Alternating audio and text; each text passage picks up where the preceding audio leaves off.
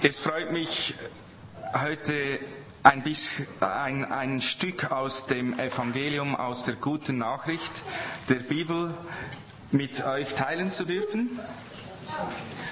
Und äh, ja, es geht um ein Thema, ist sowohl wichtig für Leute, die sich als Christen bezeichnen, äh, für Leute, die in einer Kirche sind, aber auch für Leute, die sich als Suchende oder Nichtchristen bezeichnen weil nach der heutigen Predigt verstehen Suchende oder Nichtchristen besser, wie die komischen Christen ticken, wie sie funktionieren. Und das ist manchmal auch wichtig, weil man macht so seine Erlebnisse auf den Straßen oder dann klopft es an der Tür und dann ist jene kirchliche Gruppe vor der Tür und du bringst sie nicht mehr los und dann die andere und alle wollen irgendetwas von dir. Warum ist das so? Äh, ich denke, das äh, ist ein ein bisschen Aufklärungsunterricht heute Morgen, warum dieses Volk so tickt, wie es tickt. Ich möchte mit einer Story von unserem Len erzählen und das hat mir etwas gezeigt. Überlege dir immer, was du sagst.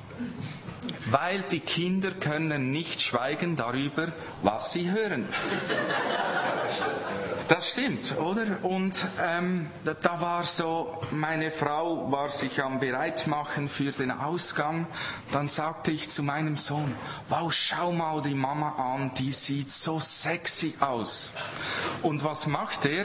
Er läuft durch das ganze Haus durch und sagt überall, sexy, sexy, sexy, oder?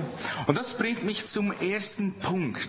Es gibt Dinge, ähm, da kann mein Sohn nicht schweigen. Wenn er es hört, kann er nicht mehr schweigen.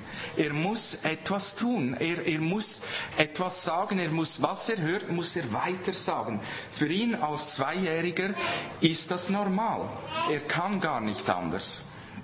Und eine ähnliche Situation erlebten äh, in der Apostelgeschichte zwei Freunde von Jesus.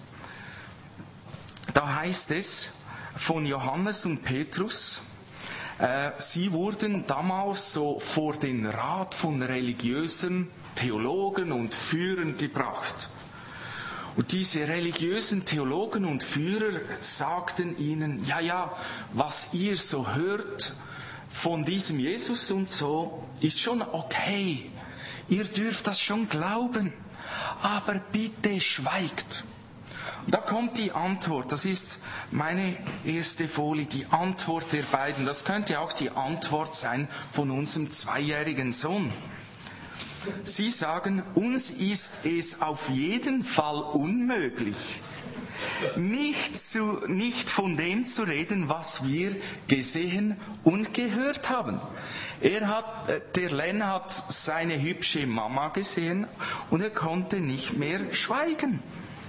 Und so ist es auch von Menschen, die, äh, geht es, ist es auch mit Menschen, die diesen Jesus, der Gründer unseres christlichen Abendlandes, kennengelernt haben und Erfahrungen gemacht haben mit ihm, die können nicht mehr schweigen.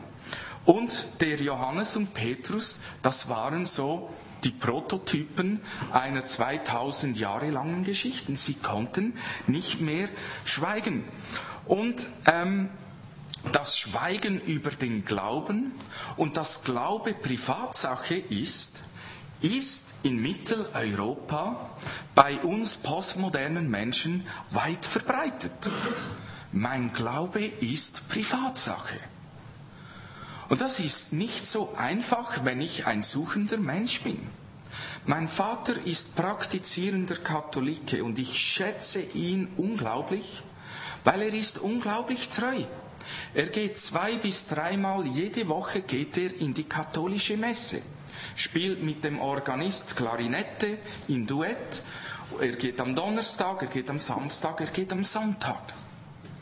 Und als kleiner Junge wollte ich immer wissen, warum. Ich bin jetzt 39 Jahre. Ich habe es nicht herausgefunden. Weil sein Glaube ist Privatsache. Und was mein Vater interessiert, was mein Vater bewegt, das wollte ich wissen. Weil die letzten Fragen des Lebens verdrängen wir bis zum Schluss. Ich möchte sie am Anfang wissen. Ich möchte wissen, wie mein Vater und meine Mutter über die wichtigsten Dinge des Lebens denken. Ich bin der Sohn und mein Vater hat mir ganz sicherlich viel darüber zu sagen und meine Mutter auch. Meine Mutter war genau umgekehrt. Sie ging in eine Kirche und sie betete jeweils am Abend mit uns. Und diese Gebete begleiteten mich, so dass ich eines Tages als sechsjähriger Junge am Morgen nach der Nacht den Eindruck hatte, ich möchte auch wie meine Mutter an den großen Gott im Himmel glauben und bin zu ihr ans Bett gegangen und habe gesagt, Mama, ich möchte auch so wie du an Gott glauben. Und das war der Anfang meiner Geschichte, wo ich quasi so ein komischer Christ äh, wurde, wie man das heute oftmals denkt.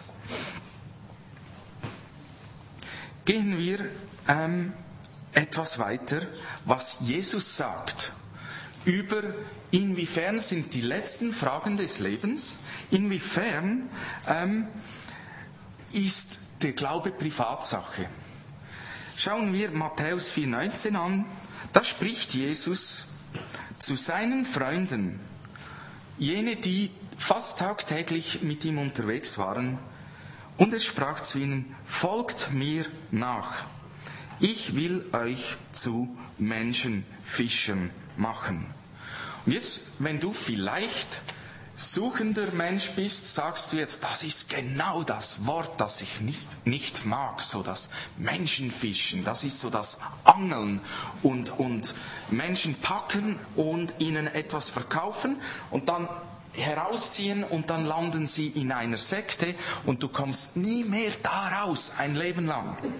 Wir müssen verstehen, warum Jesus den Begriff nimmt Menschenfischen. Er spricht hier zu Berufsfischern. Und Jesus versucht ihnen anhand ihrer Berufsgattung zu erklären, was ihr neuer Job ist.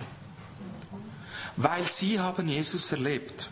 Und jetzt ist ihr neuer Job, dass sie das, was sie erlebt haben, nicht für Privatsache halten. Weil um sie herum ganz viele Menschen sind, die dieselben Fragen an das Leben genauso haben wie sie. Also etwas krass ausgedrückt müsste man sagen, eigentlich Glaube als Privatsache ist ein bisschen egoistisch. Wieso sollen andere nicht teilhaben dürfen an dem, was ich mit Gott selber erlebt habe? Warum gehört das nur mir? Das ist wie kleine Kinder, die spielen und sie nehmen einander die Spielzeuge weg und haben das Gefühl, dieses tolle Spielzeug, äh, unser Sohn ist im Moment Backer, gibt es das Wort in Deutschland, Backer-Fan? Und wieso sollen Backer nur ihm gehören? Wenn er ein Backer-Fan ist, dann spricht er überall von Backer und will diese Botschaft äh, von Backen, will er mit anderen teilen, seine ganze Begeisterung darüber. Übrigens, ich bin auf Facebook erreichbar und da seht ihr meinen Sohn und mich beim Backerfahren. Könnt ihr mal schauen. Das ist für, hast du es gesehen? Ja, ja stimmt, wir waren bisschen Freunde. wir sind jetzt Freunde, Freunde, Paul und ich, auf Facebook. Und Versteht ihr, das ist seine Leidenschaft, das ist, das ist die Begeisterung meines Sohnes. Und dass Jesus sagt, ich mache dich zu Menschenfischern, hat nichts mit dem anrüchigen Verständnis von Sektierertum äh, zu tun, sondern es war der Versuch von Jesus, einem Berufsfischer zu erklären, was seine Aufgabe ist, wenn er jetzt so viel erfahren hat über Jesus, weil er mit ihm zusammen ist. So, okay. Und ganz ehrlich gesagt, wäre Glaube Privatsache, würde irgendjemand heute 2000 Jahre später von uns hier sitzen? Niemand. Niemand. Glaube als Privatsache ist irgendwie, ich sage mal, ein bisschen egoistisch. So, und womit ich mich in letzter Zeit enorm viel beschäftigte, ist, was ist eigentlich der Job von mir, wenn ich schon an Gott glaube, und was ist eigentlich der Job von Gott? Hm? Da gibt es ein Teamwork, da gibt es eine Aufgabenteilung zwischen Gott und den Menschen. Und da lesen wir in Matthäus 16, 13 bis 17. Da fragt Jesus seine Leute, für wen halten die Leute den Menschensohn? Menschensohn ist ein Ausdruck für Jesus. Die Jünger erwiderten, einige meinen, du seist Johannes der Täufer der ist aber schon gestorben. Also das müsste eine Fata Morgana gewesen sein. Andere halten dich für Elia, noch länger gestorben. Für Jeremia oder einen anderen Propheten. Also die hatten plötzlich das Gefühl, es gibt schon Auferstehung, bevor sie es von Jesus selbst erlebt haben. Und dann sagte Jesus, für wen haltet ihr mich?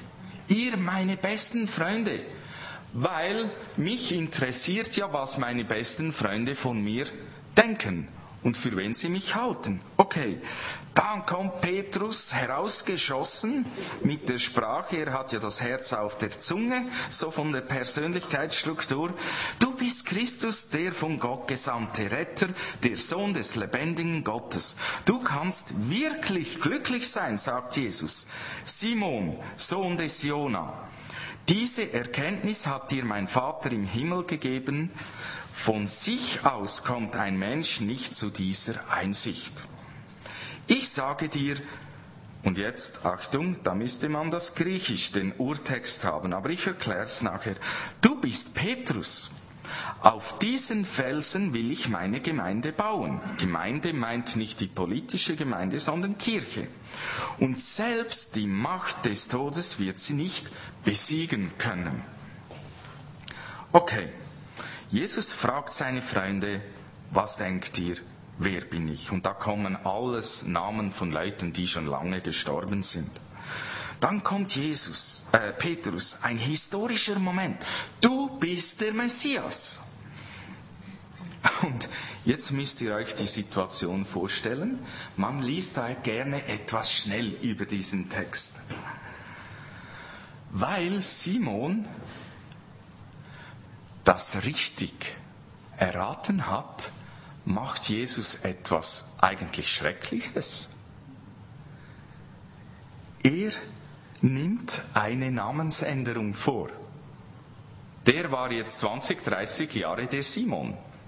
Und jetzt sagt Jesus, ähm, wow, Simon, weil du das erraten hast, gebe ich dir einen neuen Namen. Von diesem Moment heißt du Petrus. Und damit gab er ihm nicht den Namen Cäsar, das wäre ein Adelsnamen, sondern einen Namen, den es bisher im Judentum als Namen gar nicht gab. Petrus, Stone, Stein. Möchte jemand Stein heißen von uns? Flintstones oder der ich, ich gebe dir, Petrus, ich gebe dir einen neuen Namen Stone. Und wenn wir Stein hören, denken wir an den Felsen und finden es als Kompliment. Das Griechische spricht nicht von einem Felsen, sondern so von einem Stein, den kannst du in der Hand halten. Einen völlig wertlosen Stein, wie es Milliarden Steine auf diesem Planeten gibt. Jesus sagt, das ist jetzt dein Name. Stone. Oder? Und jetzt sagt Jesus, auf diesen Felsen will ich meine Gemeinde bauen. Und jetzt nimmt er ein anderes Wort in Griechisch. nämlich wirklich Felsen, einen großen Felsen. Also was zeigt er ihm? Er sagt ihm, schau mal, Stone, du bist völlig unbedeutend. Aber ich werde dich zu einem bedeutenden Felsen machen. Und auf diesen Felsen werde ich die erste Kirche bauen. Und hier, ja, 2000 Jahre später, gibt es ungefähr eine Milliarde Christen auf diesem Planeten. Und Gemeinde, einfach um das noch zu sagen, das Wort auf diese Gemeinde will ich bauen oder auf diesen Felsen will ich bauen, das Wort Gemeinde, das griechische Ekklesia, ist kein religiöses Wort. Damals gab es das gar nicht. Da kommt etwas Neues, etwas komplett Neues. Das Wort Gemeinde meinte damals, das Wort Ekklesia, die stimmberechtigten Bürger eines römischen Bezirks. Das heißt, die Kirche ist etwas ganz Neues, eine Gemeinschaft, von stimmberechtigten Bürgern im Himmel, die Jesus erfahren und erlebt haben in ihrem Leben. Das ist die Bedeutung. Und wenn jetzt Jesus sagt, folgt mir nach, ich mache dich zu einem Fischer von Menschen, dann ist das Fischen mein Job. Den Glauben nicht als Privatsache zu halten. Das ist mein Job. Und jetzt sagt Jesus, wenn, ich die, wenn ihr dies tut, werde ich darum herum etwas bauen, das sich Gemeinde nennt. Das ist mein Job.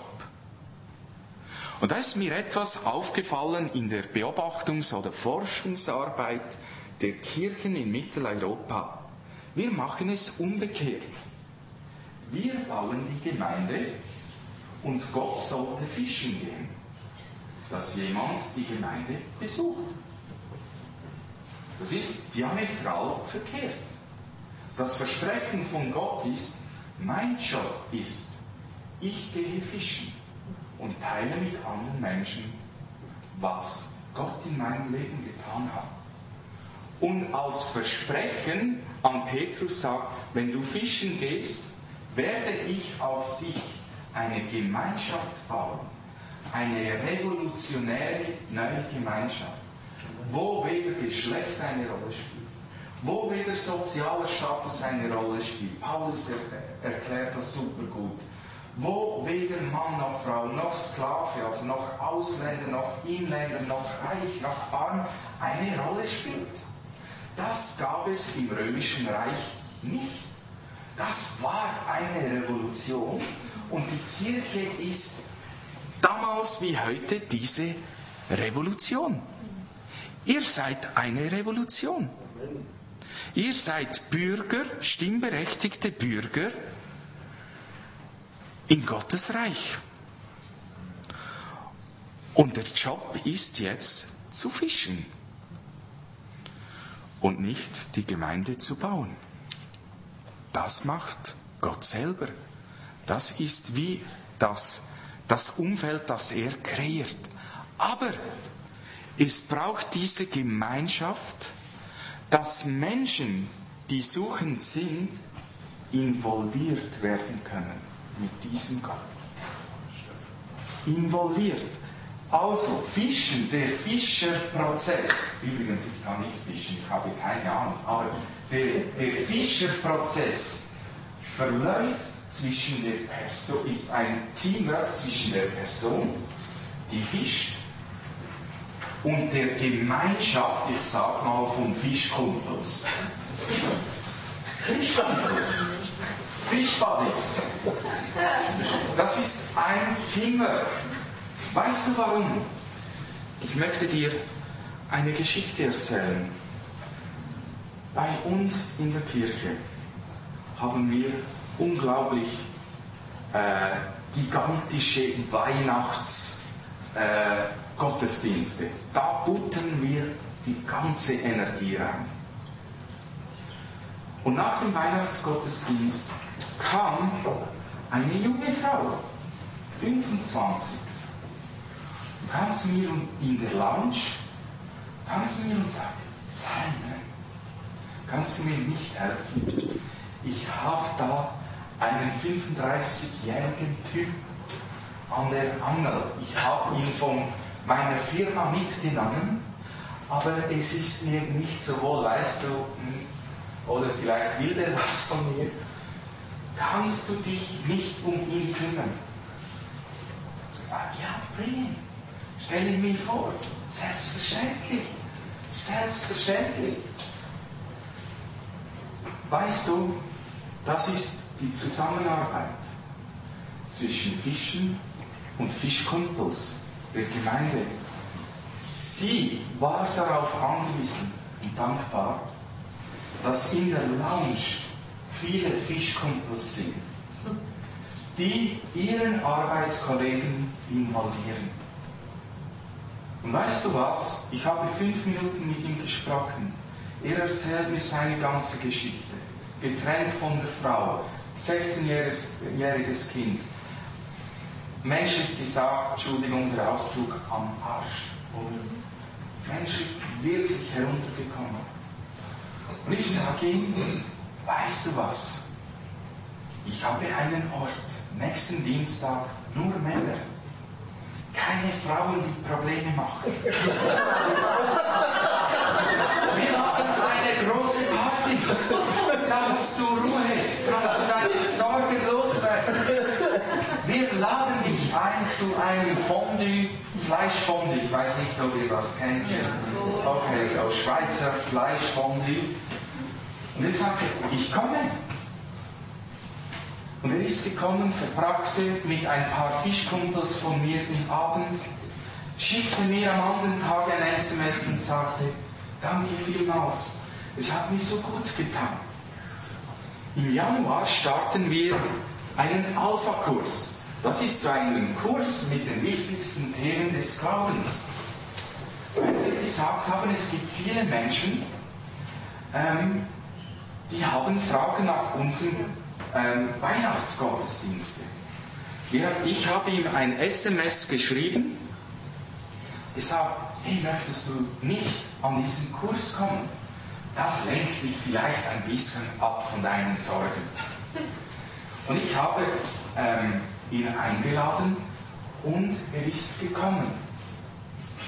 Wir haben den Alpha-Kurs mit drei Leuten begonnen, total frustrierend. Wir haben gedacht, es kommen mehr. Wir haben gesagt, wir machen es. Am Schluss waren wir mehr als das Doppelte. Die haben immer wieder selber Leute gebracht. Ganz einfach. Und weißt du, was am Schluss passiert ist? Ähm, etwa nach dem siebten Abend telefoniert er mir und sagt, ich bin so am Arsch, mir geht es so schlecht. Kann ich zu dir ins Büro kommen am Tag? Ja, komm. Er kommt ins Büro. Wir sprechen eine Stunde lang über sein Leben. Und da ich auch Sozialpädagogik studiert habe, habe ich ihm gesagt, weißt du, wenn du willst, kann ich dir jetzt viele gute Tipps aus psychologischer Sicht, aus Sicht aus Coaching geben. Aber ich habe wie den Eindruck, vielleicht wäre es besser, dass du heute einmal deine Beziehung mit Gott klärst. Wie sieht denn deine Beziehung mit Gott aus? Und er, ich habe ihm das erklärt und gesagt, ja, ja, stimmt, die ist ungeklärt. Habe ich gesagt, weißt du, lass uns das Fundament zuerst bauen und dann gebe ich dir psychologische Tipps, wie du mit deiner Situation umgehen kannst. Wir haben gebetet und er hat sein Leben Jesus gegeben. Und weißt du, die Geschichte ist noch nicht zu Ende. Wir haben unglaublich harte Geschichten, andere Teilnehmer gehabt an diesem Kurs. Jede Geschichte eine unglaubliche Geschichte. Da ist eine junge Frau als Teilnehmerin im Kurs. Sie ist unterwegs als zehnjähriges Mädchen mit den Eltern im Auto und den beiden Schwestern. Sie machen einen Unfall. Die beiden Schwestern links und rechts von ihrem Sitz sterben. Sie sitzt in der Mitte, überlebt. Und von da an ist ihr Leben, 15, 10 Jahre hatte sie gesagt, 10 Jahre, nur noch ein schwarzes Loch. Sie kommt an den Kurs. Wir wissen nichts von ihrer Geschichte. Dann haben wir so eine, das Thema Heiliger Geist gehabt und haben gesagt, lass uns mal trainieren, wie der Heilige Geist redet.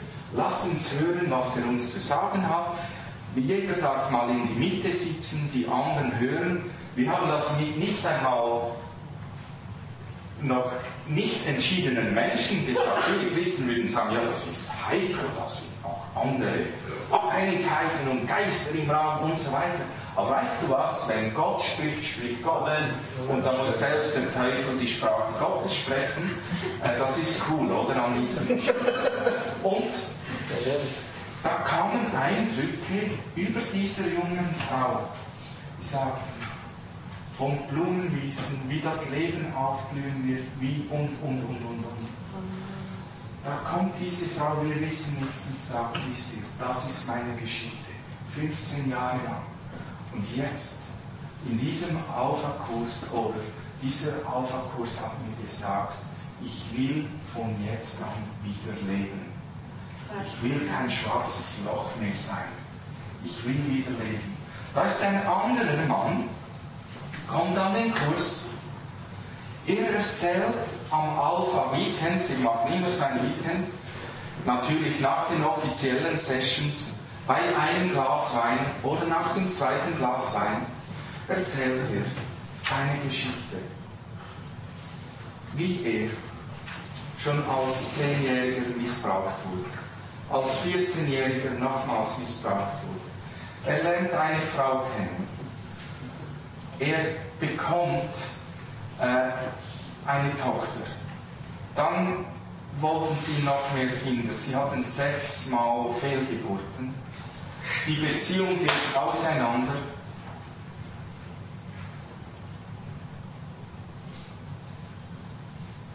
Er kommt in das Weekend, sagt, 40 Jahre habe ich die Geschichte mit mir herumgetragen dass ich missbraucht wurde. Ich musste viel Alkohol trinken dafür.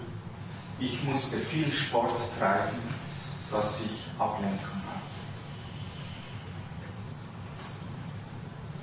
Und dann hat mich jemand mitgebracht in euren Gottesdienst, Nachbarn von mir. Ich habe ihnen gesagt, ich bin bekennender Atheist.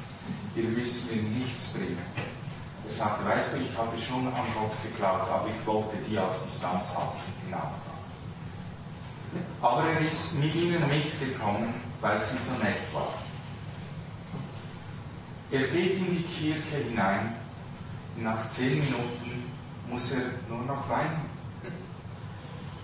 Weil er nicht wusste, dass dieses komische Volk so nette Fischkumpels sein können. Und er hat sein Leben Jesus gegeben. Und da ist noch eine dritte Geschichte. Und wisst ihr was? Wir haben eine Abschlussparty gemacht in unserem Alpha-Kurs. Wir haben gedacht, wir, wir die Obergemeindebauer, haben gedacht, als Abschlussfeier für die Kursteilnehmenden. Da kommen die Kursteilnehmenden und sagen, ja, äh, wir würden gerne unsere Freunde treffen dass sie sehen, was wir hier erlebt haben. Sie bringen ihre Freunde und eine Woche später bekehrt sich, wendet sich einer dieser Freunde, die an die Abschlussparty gekommen ist, Jesus zu, weil es eine Woche später in den Gottesdienst kam. Und das Coole ist, wir starteten aus dieser Gruppe einen zweiten Alpha-Kurs. Die Geschichten, die ich euch erzählt habe, diese traurigen Geschichten, diese Leute helfen uns nun. Weil sie haben gesagt, ich bin so dankbar, dass ich zu Jesus gefunden habe. Wenn ich nur so viel zurückgeben kann. Ich mache das. Und wisst ihr, die Geschichte von dem Mann, der wie verwittelt wurde in der Lounge, war noch nicht zu Ende. Er bringt in den zweiten Kurs seine Schwiegermutter mit. Das ist die Mutter seiner getrennt lebenden Frau. Sagt, komm und sieh. Sie kommt mit. Und wir haben Taufe gehabt an diesem Sonntagmorgen. Und gleichzeitig haben wir eine Tauferneuerung als symbolischer Akt gehabt. So eine Nische, eine Ecke, wo Leute, die einmal an Gott glaubten, aber sich irgendwo im Leben verirrt haben, hingehen konnten und wieder den Draht zu Gott aufnehmen konnten. Es war so eine Art Altar, Gebetsstätte, wo wir beteten für die Leute, symbolisch ihnen äh, ein Kreuz auf die Stirn malten äh, und ihnen einfach sagen, sagten, hey, welcome back, bist zurück. Diese Schwiegermutter kommt genau in diesen Gottesdienst, sitzt und erinnert sich, dass sie ja vor 20 Jahren auch einmal in einer Freikirche gewesen ist und dort angefangen hat, an Gott zu glauben. Sie geht nach dem Gottesdienst nicht nach draußen, sondern in Richtung Ort, wo die Tauferneuerung ist und sagt, hier I am, hier bin ich.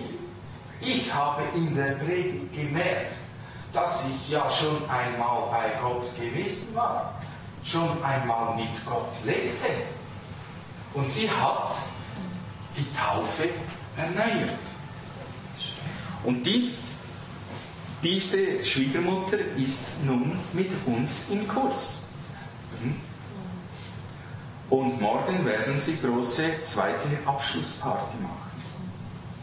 Was ich sagen möchte ist, Fischen ist unser Job.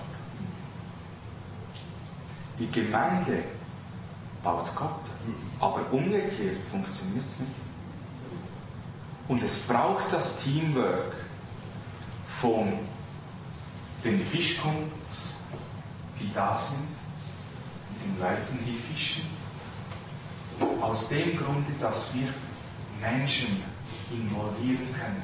Es gibt nichts Schlimmeres, als ich bringe einen Freund. Und der Einzige, der mit ihm ist und mit ihm spricht, bin ich selber. Eine solche Kirche macht mich nicht stolz. Da möchte ich nicht Teil sein davon. Darum braucht es das Teamwork. Ich möchte euch total ermutigen für dieses Teamwork. Wisst ihr, wie unsere Kirche entstanden ist?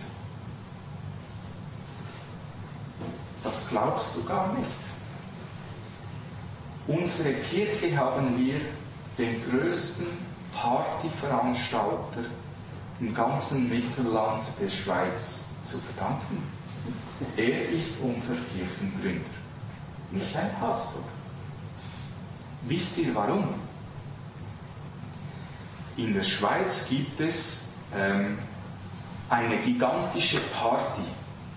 Jedes Jahr ein ganzes Wochenende. Und jetzt hatte dieser Partyveranstalter ein Problem am Sonntag, weil es hieß, er dürfe keine Disco machen. Dann hört dieser davon, dass es in Zürich eine Kirche gibt, deren Gottesdienste ähnlich wie eine Party sein. Und Gottesdienst ist ja erlaubt am Sonntag. Da steht ja da, da in der Nachbarschaft, Gott sei Dank, es ist Sonntag. Und wir bekommen einen Anruf. Würdet ihr am Sonntag einen Partygottesdienst machen, weil wir dürfen nicht. Aber ihr dürft. Sie laden uns ein. Wir veranstalten dort einen Gottesdienst. Und viele Christen würden sagen, geht doch dort nicht hin. Das ist nicht euer Ding. Aber unser Job ist Fischen. Amen. Nicht Gemeinde bauen, Fischen. Und wisst ihr was? Dort, wo unsere Kirche ist, war nie eine Kirche geplant. Nie. Nie. Aber wir haben ja gesagt. Und es kamen 1500 Leute an diesen Gottesdienst. Und glaubt mir, 80% keine Christen. Weil die waren alle gierig auf Party Und wir durften etwas mitmessen. Und daraus ist unsere Kirche entstanden. Und wisst ihr was? Der Partyveranstalter, der hat eine Garage mit Maserati, mit Porsche Cayenne, mit, ja, alles was dazugehört. Hat ein Haus auf dem Hügel um unsere Kirche herum, das teuerste überhaupt, das letzte Stück Land. Aber eines Abends sprach ich mit ihm in einer Bar. Und ich sprach, wie meine Mutter betete für mich, dass ich die Kurve kratzte, so wie die Schweizer sagen. Und wisst ihr was? Brach in Tränen aus, dieser Partyveranstalter, sagte, weißt du was? Ich habe auch so eine Mutter. Ich weiß es. Und was uns verbindet, was uns verbindet, den Partyveranstalter und unsere Kirche, ist, wir möchten beide etwas bewegen. Auf unsere Art. Und wisst ihr was? Heute ist er als noch Suchender einer unserer größten Sponsoren. Wir haben im Frühjahr in Spanien eine Kirche zu gründen begonnen. Wisst ihr, wer dieses Projekt gesponsert hat? Kein Christ. Er hat es bezahlt. Dass wir ein gutes Hotel hatten, gut essen konnten. Er sagte, dieses verlängerte Weekend, diese 5000 Schweizer Franken, macht es. Und wisst ihr was? Der Paul hat eine apostolische Gabe. Er gründet Kirchen. Ich habe auch etwas von dieser Gabe. Aber wisst ihr was? Der Partyveranstalter auch. Wisst ihr, von wem wir uns beraten lassen? Nicht vom Gemeindebaukongress. Wir machen Coachings mit ihm. Er ist nahe an den Menschen dran. Und das bewegt uns. Involve people. Und zwar nicht, wenn sie schon christlich sind. Involve people über alle Kanäle der Kirche. Viele würden sagen, geht es noch einen Partyveranstalter als Berater einer Gemeindeleitung. Aber verstehst du, wenn dein bester Freund und du die gleiche Leidenschaft haben, nämlich Strategien entwickeln, wie man Menschen erreicht, dann verbindet es doch einen. Dann findet er über diesen Kanal am ehesten in die Kirche hinein. Nicht unbedingt über den Gottesdienstbesuch. Nicht unbedingt über die Kleingruppe. Das ist für ihn vielleicht totlangweilig. Vielleicht.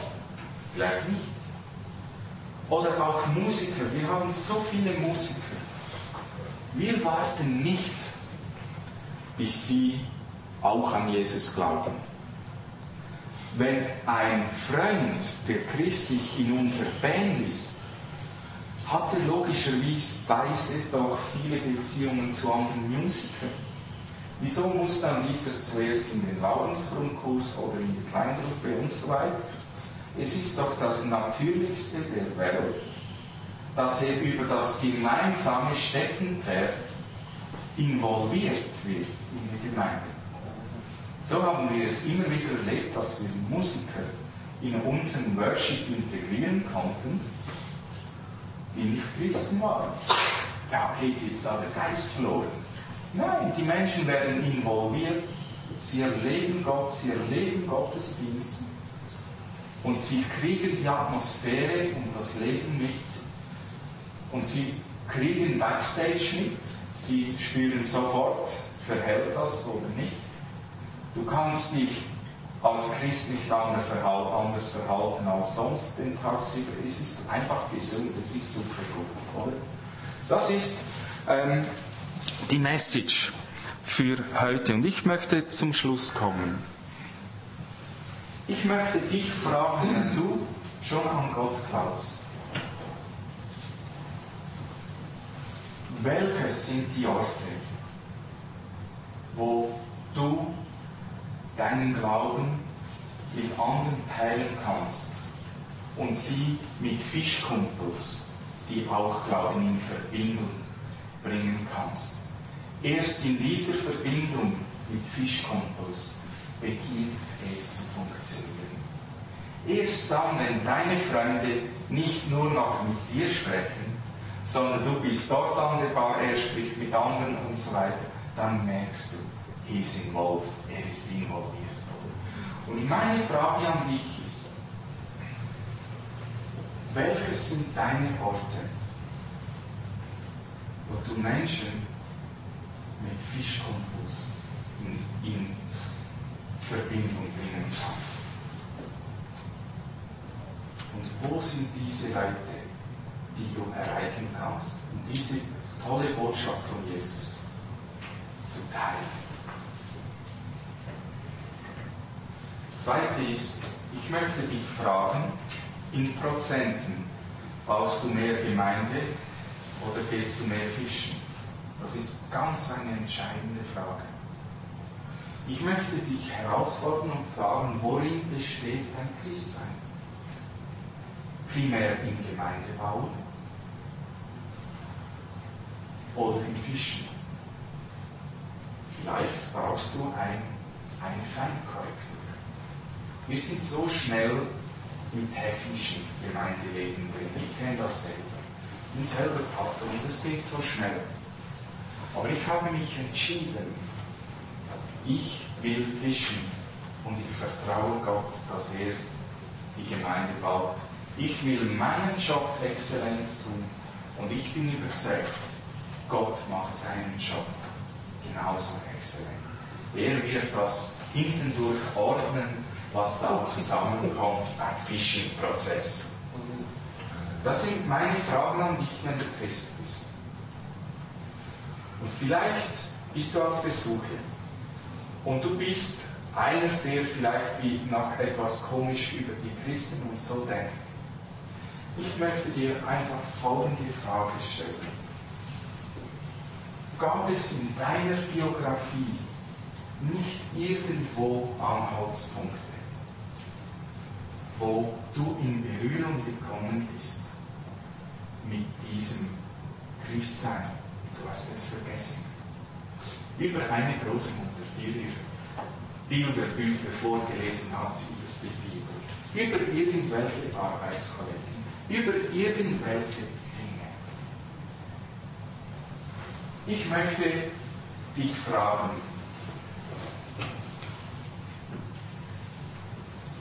könnte es sein, dass es kein Zufall ist. Könnte es sein, dass ein Gott im Himmel, der dich geschaffen hat, möchte zurückbringen in diese Verbindung. Dann möchte ich dich einladen, diese Verbindung, diesen Draht, diesen Gott im Himmel wieder aufzunehmen. Weil das ist das beste Leben, das du führen kannst. Und ich möchte dich ermutigen, die letzten Fragen des Lebens nicht erst am Schluss zu stellen, sondern. Und vielleicht bist du kritisch. Mich fragte oder jemand fragte mal, was ist der Punkt oder wenn, was ist, wenn all das, was du sagst, nicht wahr ist? Nehmen wir an, es ist alles nicht wahr. Was würdest du dann tun? Weißt du was? Ich habe für mich die Antwort. Ich würde das gleiche Leben nochmals führen. Es ist lohnenswert.